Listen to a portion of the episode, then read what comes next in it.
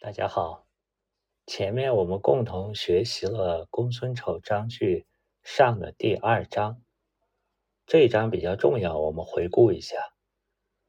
他先是从公孙丑问了一个先生，如果能实现平生之抱负，碰见这么一个机缘，你动不动心？作为一个话头，开始了这一章，引出了一个重要的概念：不动心。这里的不动心，包括有志向、能守约等等。那孟子也指出了，不动心它是有方法的。孟子给了一个方法，是养勇，就是培养你的勇气。但他通过三类勇气的比较，最后也指出了守气不如守约。这个守约呢，就是守住内心的道义、原则等等。通过心理志向意志的引领，来让气呢随着它，同时要保持这个志向。勿抱其气，抱这个字就是在日光下用两个手去捧着米去晒，这就不能乱动，所以它抱是个散乱乱动的意思。通过这一段，我们可以看出孟子认为心是一切的根本。之后，孟子讲了他怎么养他的浩然之气。对这一段，我的印象是比较深刻的，因为大概有一年多，寒来暑往，我们在高升桥的小院里一块儿学习孟子。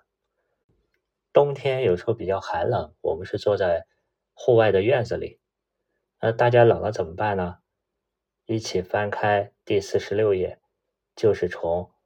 我之言，我善养吾浩然之气。开始读下去，把这几段一读完，神奇的事情就发生了。周身发热，在那里坐一上午也不觉得冷。这段文字竟莫名的有类似于咒语的功用，类似于比如说百字明呀、金刚萨埵呀、莲师心咒这种感觉。他在后面举这个种禾苗、揠苗助长的故事，实际上也可以用。播种禾苗，来形象的比喻怎么样培养浩然之气。禾苗的种子就类似于志气，立志是培养浩然之气的开端。那种植方法是什么呢？孟子说要直养，用本心、直心、真心去养它。那用什么去灌溉呢？用义与道去灌溉它。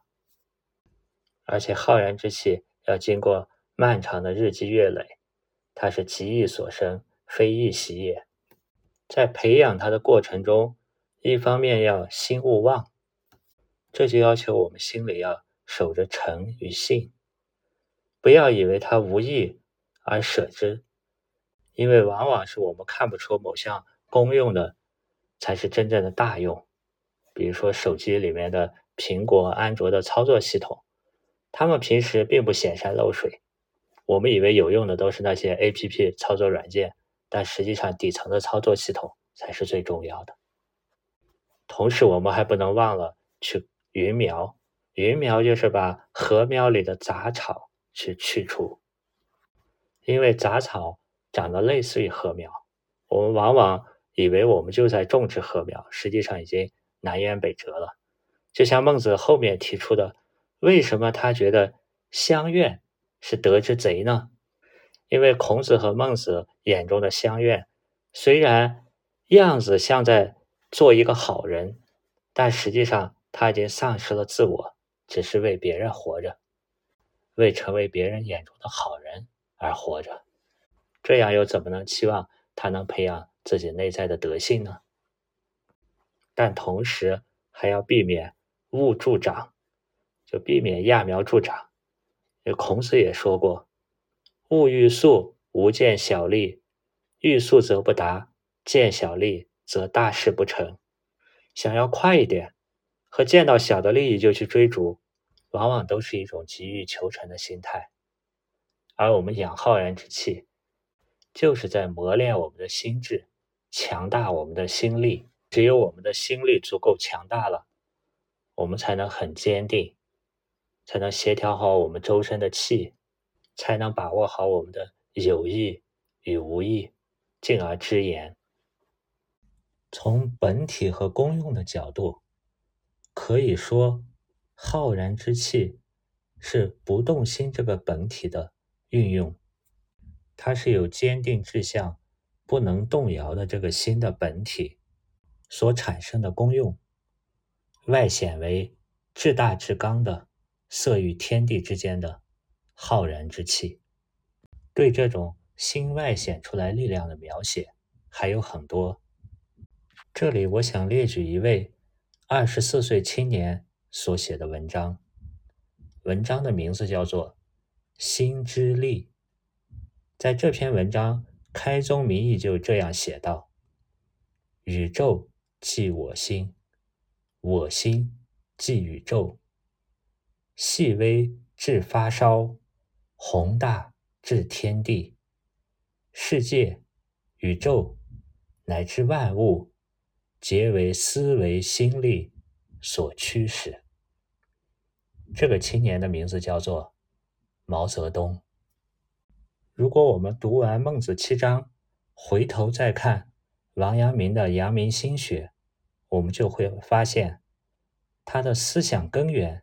其实是来自于孟子关于心的种种描述和体验，甚至你会有一种错觉，《传习录》里王阳明的话语，就像是孔子、孟子穿越千年异地而处以后所说的话语，他们的核心思想是一般无二的。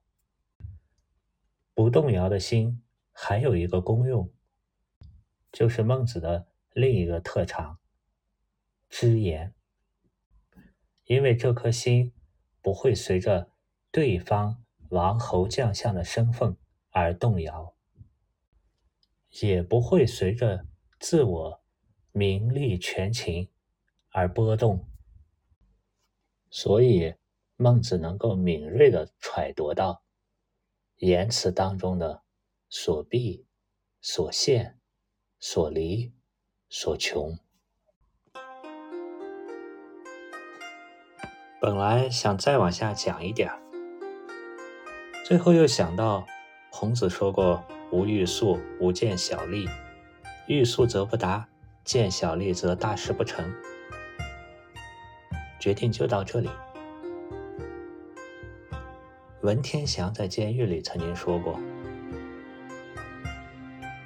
孟子曰。”五善养五，浩然之气，比气有七，武气有一，以一敌七，武何患焉？